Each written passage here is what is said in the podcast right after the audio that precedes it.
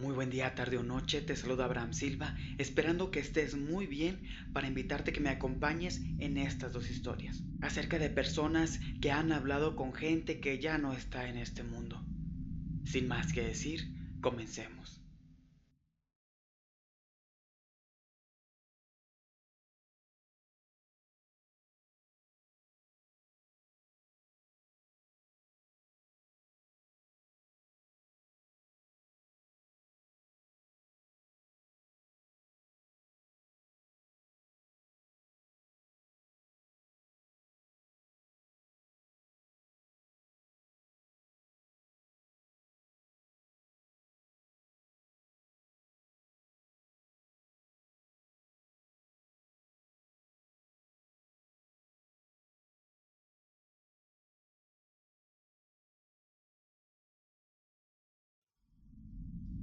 Para empezar el tema, antes de continuar con las historias, quiero hablar un poco sobre las dos formas de vivir esta experiencia.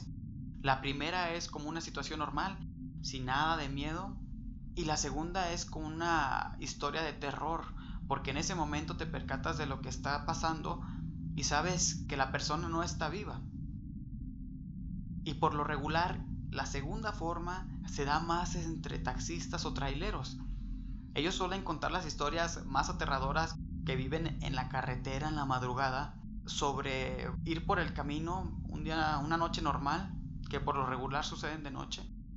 Van en las calles desoladas o en la carretera y una persona les hace la parada. Y ellos por negarle el servicio, ya van cansados, ya es lo que quieren llegar a su casa, les niegan el servicio, siguen de largo.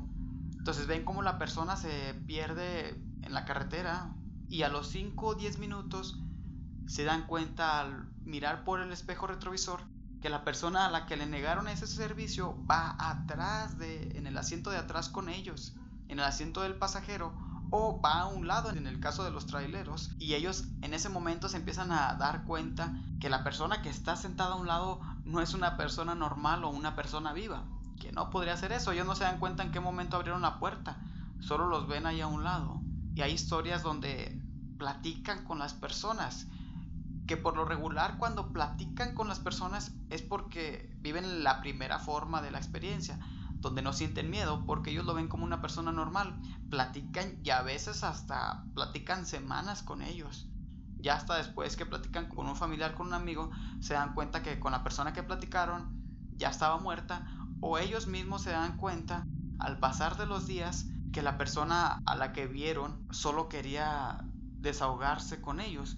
Muchas personas se preguntan por qué ellos, pero muchas veces tienen el tercer ojo abierto o la glándula pineal, como se le llama, tienen más abierta su percepción al más allá. Y las personas que ya partieron se dan cuenta, nos identifican quiénes son los que tenemos, quiénes son los que no tenemos esa facilidad de ver cosas que el común no ve. Entonces por eso nos eligen. Pero muchas de las personas no les gusta que les pasen estas experiencias. Desearía no tener tan desarrollada estabilidad, pero pues así se da. Entonces quería hablar un poquito sobre esas diferencias porque muchas personas piensan que no, no debe dar miedo. Se imaginan, ay, vas en tu tráiler. Sí, pero ponte en ese lugar de la persona.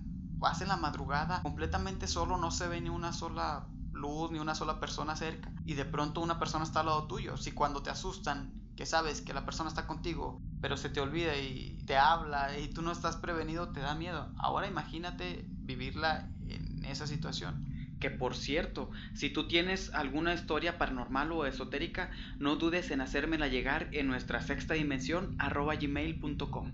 Ahora sí, los dejo con las historias.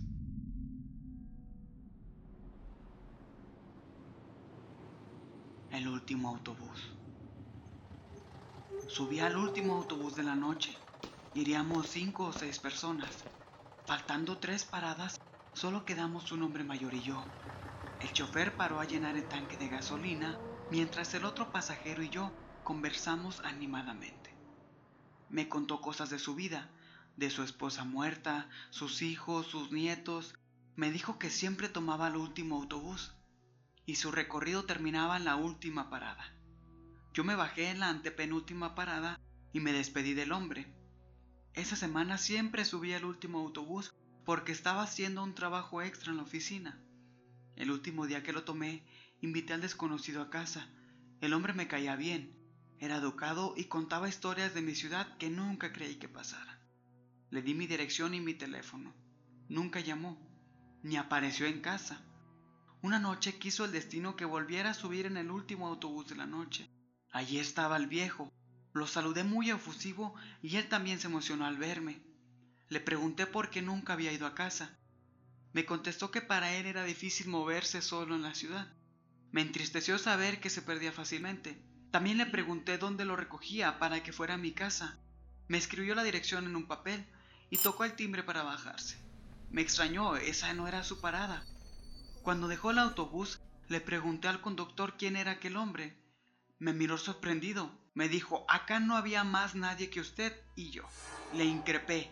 Entonces, ¿por qué había parado el autobús? Me contestó que yo había tocado el timbre.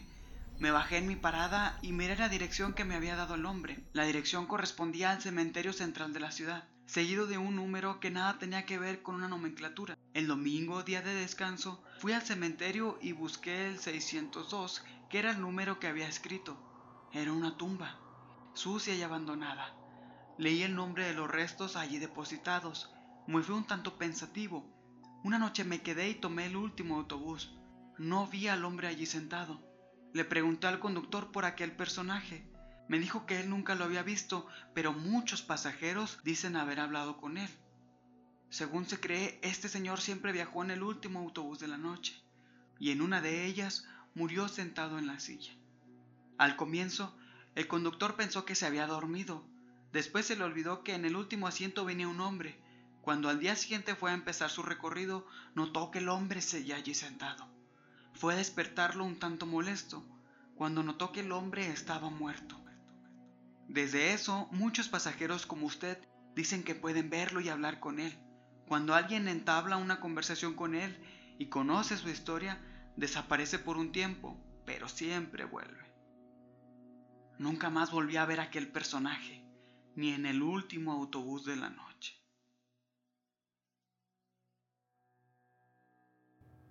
Hola, soy taxista y esto me pasó un viernes como a las 2 de la madrugada.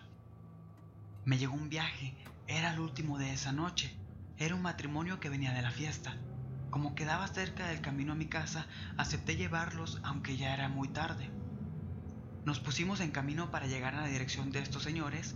En eso me percaté que un compañero taxista estaba en el paso, pero estaba discutiendo con otro tipo. No le di importancia y seguí mi camino.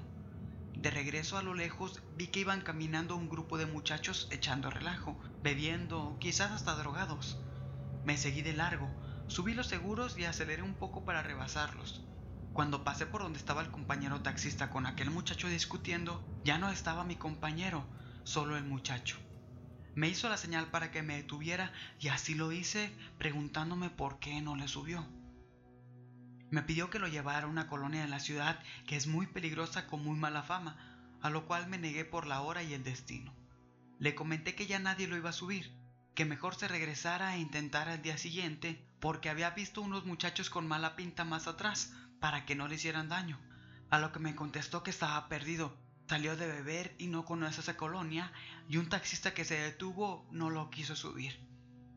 Después de entender la situación, me rogó que lo llevara sin importarle el precio. Por más que me rogó, le negué el servicio.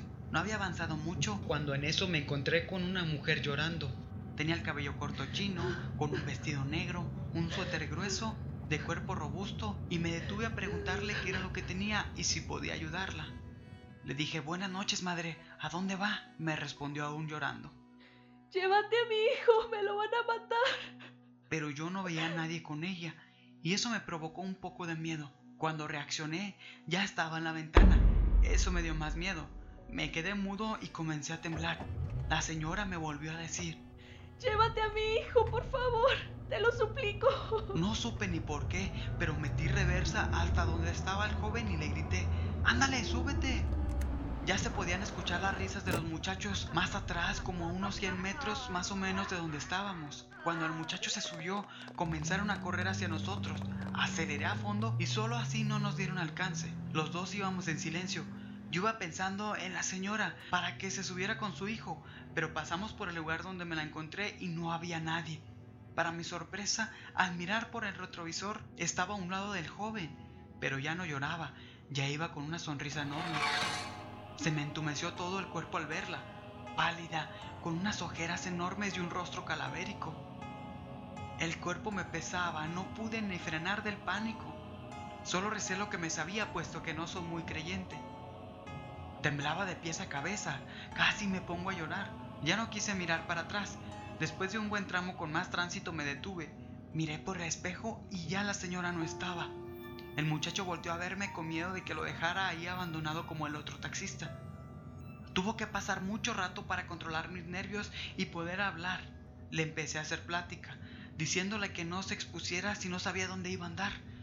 Reflexionó sobre su mal actuar y de inmediato me contó que al rezar, porque no le pasara nada, le pidió a su mamá que le ayudara, ya que su mamá tenía dos semanas de fallecida. Fue hasta entonces que pude entender lo que pasó. Le di la descripción de su mamá y desconcertado me contestó que sí y me preguntó cómo sabía cómo era. Procedí a contarle lo que sucedió y por qué accedí a llevarlo, que venía sentada a su lado. Él se puso a llorar con mucho sentimiento. No sé si me lo contagió o era el susto, pero al fin pude soltar el llanto. Le dije que dejara descansar a su mamá y que fuera más prudente con sus decisiones. Él me pidió disculpas por involucrarme y me agradeció cuando llegamos a su destino. Después de que se bajara, yo llegué a comprar un pan con café y tratar de asimilar todo.